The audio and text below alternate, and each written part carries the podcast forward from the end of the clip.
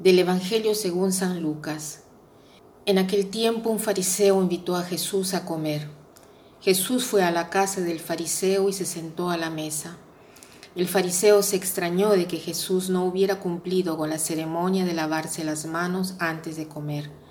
Pero el Señor le dijo, Ustedes los fariseos limpian el exterior del vaso y del plato, en cambio el interior de ustedes está lleno de avaricia y maldad insensatos. ¿Acaso el que hizo lo exterior no hizo también lo interior? Den más bien limosna de lo que tienen y todo lo de ustedes quedará limpio.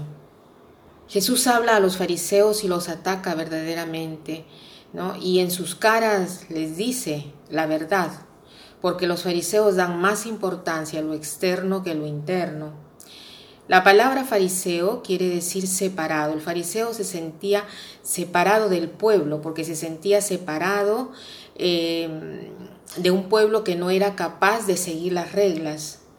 Pero Jesús hace presente a los fariseos lo siguiente. Ustedes, los fariseos, limpian el exterior del vaso y del plato. En cambio, el interior de ustedes está lleno de avaricia y de maldad. Veamos qué cosa quiere decir la avaricia. Quiere decir hambriento, un, deseo desmesurado de riqueza, de acumular. Y maldad en latino quiere decir cativus, quiere decir esclavo. La persona mala es la persona que es esclava de sí misma, porque se habían creado tantas reglas y pensaban de que de esta manera podían diferenciarse de todos los demás. Jesús hoy nos invita a vernos hacia adentro, a ver de qué cosa estoy llena, porque muchas veces la codicia deriva del miedo de quedarse sin nada, sin dinero, de no tener seguridad, o sea, la codicia deriva del ser humano que es precario. Entonces se busca de tranquilizar poseyendo algo. Pero esta codicia lo convierte siempre más en esclavo y siempre más codicioso. El avaro no, es, no está jamás satisfecho. Tiene siempre miedo de todo, porque al final el miedo se vence no con la seguridad precaria, sino con el miedo.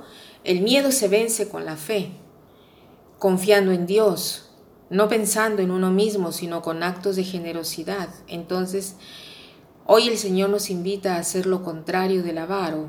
¿Y cómo? Aumentando la fe. Porque más fe tenemos, más aumentamos nuestra seguridad precaria que no sirve de nada.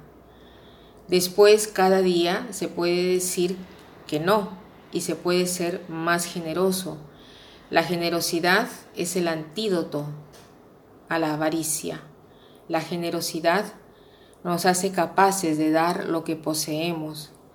Jesús dice, ustedes los fariseos limpian el exterior del vaso y del plato, en cambio el interior de ustedes está lleno de avaricia y de maldad, insensatos. ¿Acaso el que hizo lo exterior no hizo también lo interior? Den más bien limosna de lo que tienen y todo lo de ustedes quedará limpio.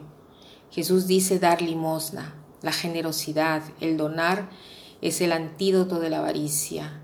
El privarse de algo que pensamos que nos pueda servir, pero con esta intención de tener el coraje de confiarnos del Señor y no de poner nuestra fe en cosas precarias que alimentarán más nuestros miedos y también la avaricia. Y para terminar quiero decir esta frase que dice así, es de San Bernardo de Caravale. ¿Qué cosa es la avaricia? Vivir en pobreza por miedo a la pobreza. Que pasen un buen día.